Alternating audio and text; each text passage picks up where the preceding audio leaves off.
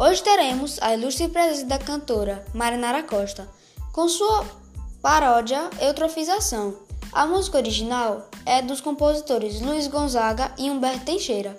Logo depois, ouça a interpretação com o tema. Fique agora com a música Eutrofização.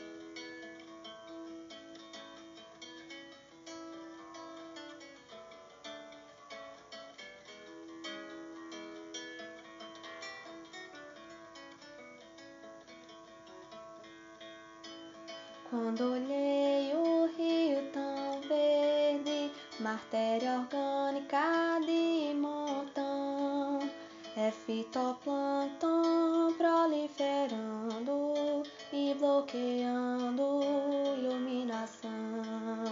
É fitoplâncton proliferando e bloqueando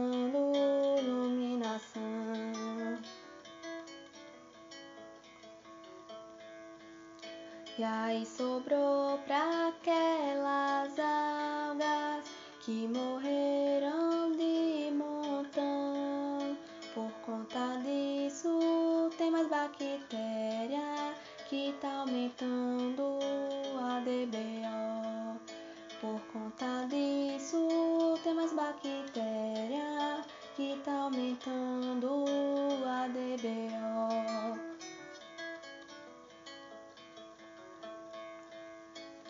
Oxigênio reduziu e os peixes sucumbiram. Mas não só isso, os outros bichos entraram em decomposição. Mas não só isso, os outros bichos entraram em decomposição.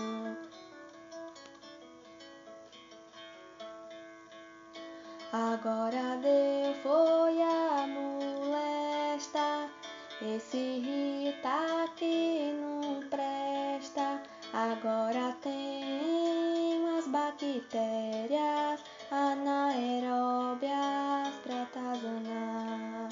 Agora tem umas bactérias anaeróbias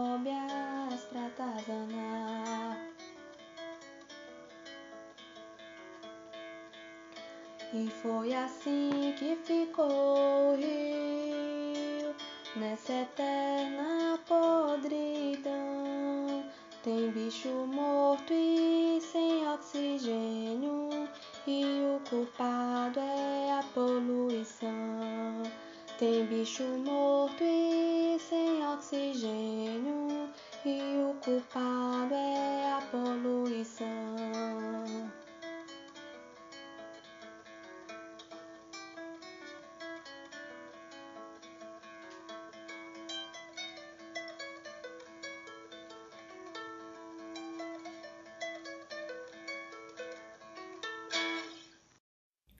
Olá, pessoal! Agora que você já ouviu a paródia Eutrofização, vamos analisá-la e interpretá-la do ponto de vista ecológico.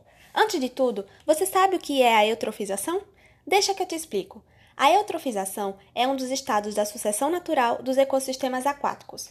À medida que o tempo passa e os nutrientes vão se acumulando, havendo um desenvolvimento cada vez maior das populações de fitoplâncton, observa-se com frequência o florescimento de algas. Quando acontece naturalmente, a eutrofização é gradual e muito lenta. No entanto, a eutrofização artificial ou cultural ocorre devido à ação acelerada do homem, com depósito de lixo e esgotos nos cursos d'água. Assim, várias reações são desencadeadas dentro do ecossistema aquático, fazendo com que várias espécies de seres vivos morram. Vamos ver a sequência de acontecimentos interpretando a música. O primeiro verso da primeira estrofe diz o seguinte: quando olhei o rio tão verde. Nesse momento, já é exposto uma das consequências desse problema ambiental. O rio está verde porque houve aumento na taxa de crescimento dos microorganismos, denominados fitoplânctons, as microalgas verdes. Esse ambiente também pode ser os lagos, lagoas e reservatórios. Logo em seguida, diz matéria orgânica de montão, ou seja, é ela que causa o aumento dos fitoplânctons, pois é dela que provém os nutrientes, como nitrato e fosfato, necessários para esse acúmulo. Com os fitoplânctons proliferando, como diz o quarto verso, há um bloqueio da iluminação, pois cria-se uma faixa na superfície do rio ou lago que impede a passagem da luz mais para o fundo.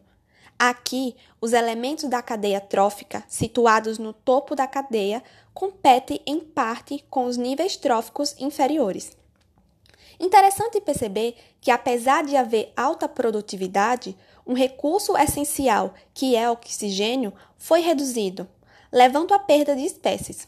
Por isso, nem sempre a riqueza de espécie aumenta linearmente com a produtividade.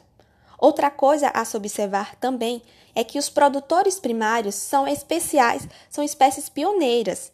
Elas auxiliam no processo de sucessão em busca de um ecossistema estável. Mas, como vimos, caso haja um desequilíbrio, pode gerar a competição por espaço e recursos. A segunda estrofe começa dizendo que sobrou para aquelas algas, não as microalgas que já falamos, mas as algas que estavam lá no fundo do rio, que não conseguiram receber luz. As algas são organismos autotróficos, isto é, elas sintetizam seu próprio alimento através da luz. Sendo assim, sem a luz, elas não conseguem suprir-se energeticamente. Daí acontece o que diz o segundo verso, que morreram de montão. Por conta disso, tem mais bactéria, afirma o próximo verso. Essas bactérias são decompositores aeróbios, ou seja, aquelas que consomem o gás oxigênio. Quanto mais bactérias aeróbias decompondo as algas mortas, mais oxigênio está sendo consumido por elas. Com isso, há um aumento na DBO, como diz a música. Quando há aumento na demanda bioquímica de oxigênio, significa que os organismos daquele ambiente estão necessitando de mais oxigênio para sobreviver, havendo maior competição no ambiente.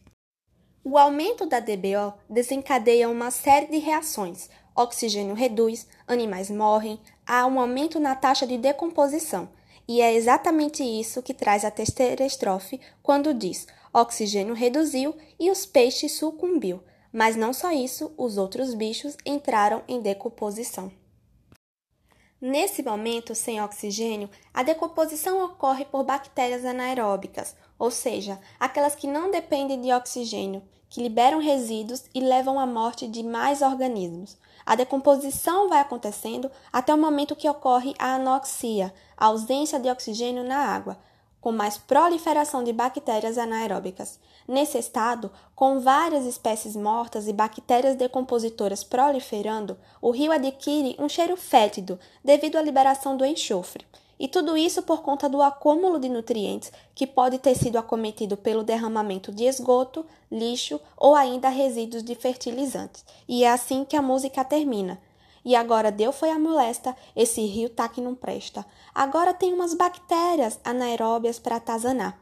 E foi assim que ficou o rio, nessa eterna podridão. Tem bicho morto, sem oxigênio, e o culpado é a poluição. Para restaurar os ecossistemas eutrofizados, é necessário, primeiramente, cessar o aporte externo de nutrientes. Entretanto, com apenas essa medida, o lago ou rio levaria décadas para recuperar-se, devido ao processo de fertilização interna. Sendo assim, além de cessar o aporte externo, é necessário reduzir o fósforo disponível na coluna d'água e no sedimento.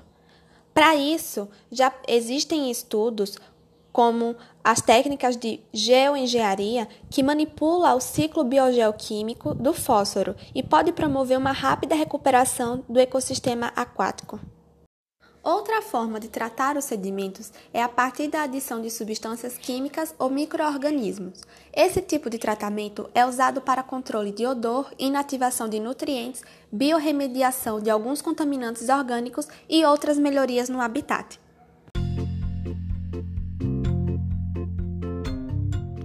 E aí, gostou do episódio de hoje? Espero que sim. Até o próximo programa.